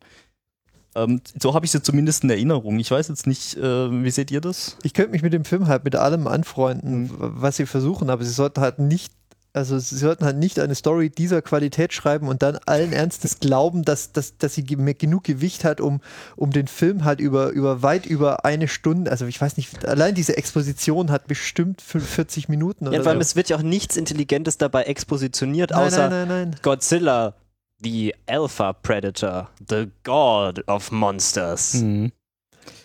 Ähm, habt ihr eigentlich dieses Setting, was die versucht haben, einem zu erklären, verstanden? Ich habe es einfach auch, es war auch irgendwie alles nicht so besonders gut durchdacht, hatte ich das ja, Gefühl. nee, das war irgendwie, also ich habe ich hab jetzt nicht verstanden, wie sich Mothra fortpflanzen soll, weil zuerst sind das irgendwelche Sporen, die im Atomkraftwerk leben. Hier sind und, eigentlich äh, Parasiten, die ja. in Urzeitmonstern gelebt haben Genau, und dann aber- da aber- Sporen ablegen. Genau, aber dann, dann legen sie plötzlich Eier, die sie dann um, um so eine Atombombe rumwickeln und ähm, ich, Stop talking! ich verstehe es nicht. Ich verstehe es nicht. Just stop. Ich meine, vielleicht sind sie so verstrahlt, dass sie so hart mutieren, dass sie dann plötzlich ihre komplette Art der Fortpflanzung verändern, aber es hört sich jetzt nicht so realistisch an. Ja. Abgesehen davon, das US-Militär ist auch schon ein sehr lustiger Verein. So, du läufst da einfach hin, sagst, hallo, ich bin Sergeant bla bla bla und ich bin professioneller Bombenentschärfer. Genau, und plötzlich setzen sie dich auf den Zug und sagen, du hast die Bombe, es ist dein Job, mach. Vor allem ist es der einzige Bombenentschärfer weit und breit. Genau, es gibt keinen anderen auf der Welt. Ähm, und ähm, Ich bin Spezialist in analogen Ja. Atombomben. Stimmt, das war, das, das war, weil es eine analoge Bombe ist. Ja. Und sie fahren ja dann auch diese, diese, diese Megatonnen-Atombomben, ja, die fahren sie dann auf einem Zug quasi an diesen Ort, wo sie sie dann halt zur Detonation bringen wollen. Vielleicht. Ja, genau, vielleicht. Und dieser Zug wird halt quasi von fünf, von fünf Soldaten bewacht, kann man glaube ich so Ungefähr sagen. so. Ja, von fünf Soldaten und keinem, keinem Hubschrauber oder so. Also, Sa Sergeant Ramirez die stehen- und Brody. also an jeder Ecke dieser, dieser Rakete steht quasi ein Soldat ja, und schaut auf diesem Zug drauf. Mit einem Maschinengewehr, aber wir wissen, Genau. dass die super gut funktionieren gegen die Monster, die so groß sind wie Hochhäuser. Genau, und dieser Zug, der fährt dann da und, und äh, irgendwann ist dann halt, fährt er halt über eine Brücke und dann ist halt die Brücke kaputt und dann fällt er halt runter. Also das ist quasi die Story und das hat, ist halt super gut durchdacht. Also es scheint mir, es scheint mir, äh, also scheint mir vielleicht auch eine Nachricht zu sein, die da dahinter steckt, dass, äh, dass das halt die Form ist, wie halt wie halt Atomraketen transportiert sein sollten. Also auf keinen Fall irgendwie noch eine, eine zweite Lok vielleicht 50 Meter vorausstellen, dass mal schauen, falls die halt runterfällt, zum Beispiel, Vielleicht nicht weil, weiterfahren. weil keine Brücke mehr da ist oder so, dann können wir vielleicht noch anhalten oder so. Also das ist jetzt kein, kein Aspekt, der, der denen Finde ich- eingefallen wäre. besonders so. interessant, wenn man bedenkt, dass man sich eigentlich die ganze Zeit vorkommt, als wäre man in einem Werbefilm der US-Armee aber eigentlich sind und sie aber gar so gut. gar keinen so guten Eindruck hinterlassen. Also die, das Sponsoring muss enorm gewesen sein, da bin ich mir relativ sicher, weil die Menge an Informationen stehenden, fahrenden Flugzeugträgern und F-16s und dergleichen, das äh, sprengt, also das sprengt schon fast Independence Day Maßstäbe. Aber ich glaube, es war einfach schon auch elaborate Trolling, was sie da veranstaltet haben, weil das US-Militär, was sie so zwischendurch machen, ist halt irgendwie mit so, mit so Raketen so auf Schulkinder schießen. Das ist so eine der Dinge, die sie zwischendurch machen. Ja, aber das sind halt, das sind dann halt Fehler. Also jeder, jedes, jeder Angehörige des Militärs ist ja erstmal, also mit besten Intentionen ausgestattet, aufrecht und ähm, kompetent. Also das ist jetzt erstmal das und dann werden schon Fehler gemacht, ja, weil zum Beispiel, wenn halt eine Riesenwelle ist, aber halt ein Feuersignal kommt, dann schießt es halt aus Versehen auf eine Brücke, wo halt ein Schulbus draufsteht oder so. Das könnte man auch nicht voraussehen. Nee, das konnte man jetzt schlecht voraussehen, aber grundsätzlich, das, das, das macht ja dann niemand. Also das ist halt ein Schiff, das schießt dann auf eine Brücke.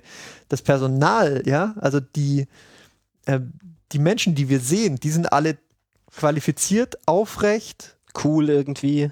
Naja, Super. nicht wirklich. doch schon cool, weil die, weil die sind auch alle so Special Forces und haben so coole Uniformen mit so, mit so Camo, amerikanischen Flaggen drauf überall und haben so, haben so Rucksäcke mit 100, mit 100 äh, Klettverschlüssen dran und, So und an wie Shit Lukas quasi. und shit, also das ist schon super cool alles. Aber wenn Fehler passieren, dann ist das quasi immer so amorph. Dann, Mhm. dann ist es halt ein Hubschrauber, der irgendwo hinschießt, wo er nicht hinschießen sollte, oder der, ein Flugzeug, das halt abstürzt. Da sehen wir dann aber niemanden, dem das passiert. Mhm. Das ist ein wesentlicher Unterschied, weil dann sehen wir auch nicht, wenn zum Beispiel jemand stirbt, der halt, also du kannst Heldengeschichten wunderbar erzählen, indem du halt die menschliche Seite der Helden erzählst und halt die Opfer aber halt, also, also, also nicht menschlich ge- machst. Stimmt eigentlich überhaupt irgendjemand on-screen in diesem Film? Ich glaube nicht, oder? Äh, Mothra. Ja, ein Mensch. Ähm, ich weiß nicht, ich glaube, es ist sogar so, dass da, oh, da fallen tausende Flugzeuge vom Himmel Mhm. und, die, und die Leute, die stürzen dann quasi mit ihren Fallschirmen in eine äh, Stadt, die gerade zusammenfällt, aber da passiert irgendwie keinem was. Die landen alle Also, und dann ist alles. Man sieht happy. schon mal Körper fliegen, aber jetzt nicht so, dass irgendwie ein Gesicht zu erkennen wäre Ja. oder so. Man sieht schon, dass da offensichtlich gerade Menschen sterben, aber halt wieder Mhm. auch wieder auch nicht so, dass es jetzt, ähm, sagen wir mal, eine, eine menschliche Tragödie darstellen könnte oder so. Das ist halt, es Ja. passiert halt. Ja, auch sehr interessant fand ich, dass, dass es dann irgendwie Ste Stellen gibt, wo dann diese Monster besonderes Interesse an irgendwelchen unwichtigen äh, Charakteren haben zu scheinen. Ja, jeder muss halt sie- mal dem Monster in die Augen Genau, geschaut bevor haben. sie, dann ab, äh, bevor sie dann irgendwie abgelenkt werden und wieder weggehen. Äh, Mhm. also es gibt, glaube ich, drei oder vier Szenen, wo irgendwie Mothra oder Godzilla irgendwie mal kurz äh, den Brody killen will, weil Mothra weiß plötzlich, dass er äh, die Eier ge- ge- Ja, ja. frittiert hat. Das ist Aber- dann, das ist immer das Äquivalent zum, zur Exposition mit Bond-Bösewichten. Ja. Also er hat Genau. quasi unseren Helden und er, er verkürzt dann, also er verlängert dann quasi noch die Hinrichtung, weil sie halt noch, Mhm. weil sie halt noch eine wichtige Ja. Szene brauchen. Also Mothra hat zu dem Zeitpunkt, glaube ich, gerade gerade mehrere Großstädte und eine Insel in, in Schutt und Asche gelegt, aber um dieses also dieses Boot mit der Atombombe drauf, da, da stehen jetzt noch zwei Leute oder drei Leute drauf und schießen mit schießen mit ähm, mit äh, mit Maschinengewehren auf ist und deswegen da, deswegen weicht es jetzt immer wieder zurück, weil weil weil weil es offensichtlich ganz doll wehtut oder so. Ja, das ist Ähm, wichtig. Das ist quasi Mothra, die äh, jetzt irgendwie dem Protagonisten ihren bösen Plan erklärt. I'm going to eat this bomb. genau. And feed it to my children. Ah, ja. Also ist gar nicht mal so gut, können wir glaube ich. Gar nicht mal so gut, aber also ich habe auch schon lange nach einem Film nicht mehr so einen Lachflash gehabt. Also ich, das muss ich schon Ja. auch positiv sagen, weil auch so, so diese ganze Godzilla Died for Your Sins Nummer fand ich schon auch einfach sehr amüsant. ja. Oh, Ähm, we found our new superhero. Haben wir schon kann, vielleicht kann er bei den Avengers mitmachen, wenn, Good wenn er guy Godzilla. oder so. Ja. Haben, wir, haben wir eigentlich schon ausreichend über, über Mystical Asian Man geredet, weil ich, ich verlange, also wenn auch, hunting. wenn auch immer das jetzt jemand hört, ich verlange so einen Supercut, sobald, sobald das entsprechende Material bereitsteht, von sämtlichen Szenen, wo er einfach nur ins Bild reintritt, von rechts oder links oder hinten, ja, Und einfach so guckt. und, und, und so offscreen guckt und so einen nachdenklichen, ähm, Philosophischen Satz. philosophischen ähm, und, und so ein bisschen ähm, so einen mystischen Gesichtsausdruck bekäm, äh, bekommt, ja, und dann, und dann so, nachdem, nachdem sich dann eine der, der anderen Figuren nach ihm umdreht und ihm eine Frage stellt, dann, dann so einen One-Liner gibt, so. He is hunting. Ich glaube, ich glaube, ich, ich glaube, das, das alleine ist, äh, ist ein Supercut wert. We call him Godzilla. Godzilla. Ja, oh, Jesus, das war Muto. Das ist auch schön, dass du das nochmal reingepastet hast. Massive Unidentified Terrestrial Organism. It is, however, no longer terrestrial. It, is airborne. Das ist auch das, was terrestrial heißt. Ist auch. ja. ja. Das muss dann nochmal erklären. Ja. ja, also wirklich einfach vielleicht nochmal Pacific Rim angucken. Das ist einfach. Best 15 Bucks ever spent in an IMAX-Movie. Not. Mhm. Ja, war nicht so geil. Hätten wir mal X-Men geguckt. Ich glaube, der ist auch nicht so gut. Das Internet sagt auch, das wäre nicht so gut. Na, tragisch. Aber das Internet sagt interessanterweise, dass Godzilla gut sei. Also der hat irgendwie. Ja, es gibt, es gibt manche Leute, die sehr begeistert sind. Ich glaube, es gibt manche Leute, die sich da auch sehr gerne so vorstellen würden, dass es einfach ein guter Film ist, weil das ein schön, schön wäre, wenn es ein guter Film wäre, so. Weil dann wäre mal wieder so eine alte Franchise wiederbelebt mit neuen CGI, moderner CGI und total toll. Außerdem spielt Walter White mit. Das Also- muss gut sein. Die Kritiker sind sich, ähm, sind sich relativ einig. Ich glaube, das sind so, weiß nicht, 73 auf, auf Metacritic oder so. Ja, Also- eben 7,3 an der IMDb. Also bei einer 73 auf Metacritic muss ich ganz ehrlich sagen, da hätte ich jetzt äh, nicht diesen Film erwartet. Ähm, das war ein, es war, es war ein verwirrtes, ein verwirrtes und über weite Teile irrelevant und langweilig und schmalziges ähm, Machwerk mit ja, Action-Szenen, die aber für sich genommen das hat nicht äh, nicht rechtfertigen, weil, weil der Film halt so, so, so völlig ver verwirrt und, ähm, und inkonsistent ist in dem, was er tut. Ja, er ist sich halt unklar darüber, was er eigentlich will und was er tut und warum er das tut. Und das ist halt immer sehr schwer bei solchen Filmen, weil die müssen eigentlich sehr genau wissen, was sie machen wollen so und wie sie das machen. Und das ist halt so, ja, wäre doch cool, wenn wir jetzt noch eine Story hätten und nicht nur Monster. Aber, hm, Der größte Vorwurf ist, ähm, dass der Film offensichtlich glaubt, dass er eine interessante, emotionale, menschliche Geschichte zu erzählen hat und das ist offensichtlich nicht der Fall. also ich meine, jetzt so die üblichen äh, Beschwerden brauchen wir gar nicht jetzt irgendwie. Also, dass es keine Frauen gibt, die irgendwas, irgendeine Rolle haben oder das brauchen wir gar nicht sagen, das ist einfach klar. Also die, die, die weiblichen Rollen st- sterben in den ersten fünf Minuten des Filmes, weil die Frau von äh, Walter White, Die wurde von dem mysteriösen Nebel äh, gefressen. die ist eigentlich total in, die ist eigentlich so total so, die macht irgendwas so mit Wissenschaft und mit so einer Gasmaske und sie ist eigentlich ziemlich cool und hat irgendwie auch so Verantwortung, aber sie stirbt dann halt an dem mysteriösen grauen Nebel des Todes. Und äh, dann ist auch vorbei, weil dann die Frau von, von irgendwie da hier der Ofenkartoffel ist halt, äh, ist halt irgendwie Ist halt Krankenschwester, irgendwie, ja. weil, weil Frauen, äh, weil Frauen ist ja, was sie gut machen, ist sich halt um Leute zu kümmern, weil dafür sind sie ja auch da. Und ansonsten, ja, ist sie halt dann, ja, dann den Großteil des Films halt irgendwo im Keller oder so und hat Sorgt Angst sich. und macht, ich, bin, macht ich, sich bin, Sorgen. ich bin ja eigentlich schon fast glücklich, glücklich darüber, dass sie mal ausnahmsweise nicht New York zerlegt haben, sondern sich mal für San So die Francisco. Westküste, so ja. die Westküste. Ich glaube, New York ist ihnen zu teuer geworden. Musste man nicht, da nicht irgendwie fürs Drehen von Filmen unglaublich Nee, Mengen Geld nee, ja, ich meine, um die Stadt kaputt zu machen, musst du ja nicht hinfahren. Ach so, ja, gut. Das ist natürlich ein Argument. Nee, ähm, das ging nicht, weil das beschädigt das Ansehen ja, der Opfer von 9-11, wenn du einfach Hochhäuser in New York Ah, zerstörst, ohne, ähm, weil das trivialisiert das dann. Ich denke, das war der eigentliche Und das hat den Avengers keiner gesagt. Ich glaube, da fliegen aber keine Sachen in Hochhäuser. Aber Ja, das da lässt sich fliegen bei Menschen- Godzilla halt selten Da vermeiden. fliegen Dass, Menschen in Hochhäusern, das fand ich auch verstörend, wenn ich mich noch recht erinnere, dass der Film. Nee, das war Superman. Wo war das denn? Superman war ja, das, Superman das gibt keinen Fick, das ist denen völlig egal. Ja, sup, sup, sup, also wäre der Superman noch dazugekommen, dann, dann wäre quasi ganz Nordamerika in Schutt und Asche gelegen, weil, Ja.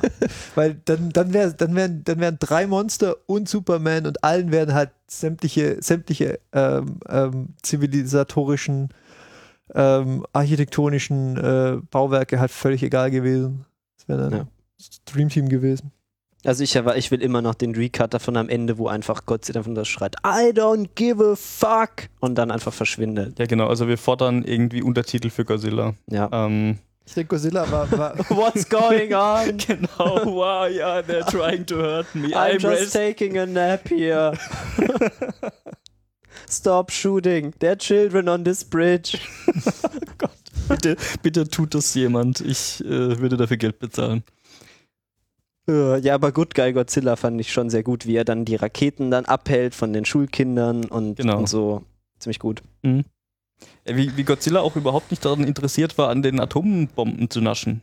Wobei der sich ja auch. Ja, der ernährt sich ja von, der, der ist ja, der ist ja Alpha Predator, der isst ja die anderen Tiere. Deswegen Mhm. ist er ja der God of Monsters. Ja, ich versuche, ich verstehe immer noch nicht, äh, ähm, wie in, welch, in, in diesem Setting welche Spezies wen jagt, weil irgendwie Es ist ja auch egal. Es Die, ein, ja die auch einen sind einfach. Parasiten, die ernähren sich von irgendwie von Godzillas, aber Godzillas ernähren sich dann wiederum von den Parasiten und It's a alle, circle. und- It's a circle. und, und alle ernähren sich irgendwie von, von Strahlung, aber The Godzilla don't give a fuck, äh, doesn't give a fuck. Ich, ich verstehe es nicht. Also Godzilla ist unsterblich, das haben wir Ja. definitiv jetzt He etabliert. just aber, takes a nap. genau, aber, aber Godzilla nimmt gerne Battle Naps. Battlen. That was exhausting. Ja. Godzilla macht gerne Nickerchen während Kämpfen und wacht dann, wacht dann aber kurz drauf wieder auf und, und kämpft dann weiter. Das ist quasi. Ja, diese, Sha diese Shadow Flame hat halt ein bisschen Recharge. Ja, genau. Ja. Das ist Mozilla Recharging. Also ich finde ja, ähm, dass Godzilla so ungefähr auf so einem Niveau ist wie, wie die Transformers-Filme. Ne, die sind auch so. die bilden sich die- auch so ein bisschen ein, sie wären irgendwie, sie wären irgendwie äh, so Filme mit einer Story, oder? Ja, ja, genau. Und irgendwie halt aber auch so. Das ist ein super Gibt's nicht. Vergleich, Lukas, weil Shia LaBeouf hat auch ähnlich viel Ausstrahlung wie, wie, wie, wie Quarterback hier. Oder Mark Wahlberg. Ja, oh, Mark Wahlberg ist auch noch ein heißer Kandidat, der kommt auch auf die Liste, das stimmt, ja. Ja, der spielt ja im nächsten Transformers. Haben wir ja oh, gestern ja. auch einen Trailer gesehen. Großartig. Das, dieser Trailer war auch so confusing. Da waren dann plötzlich Ja. so Dinosaurier-Autobots. Ja. Hm. Aber ich habe das Gefühl, die Transformers sind noch ein bisschen bösartig sexistischer, als irgendwie dieser Film es jetzt war. Und Ja, stimmt, rassistischer vor Da allem. werden, da werden Frauen auf, auf also kein, kein The movie al already in reintroduced her butt twice.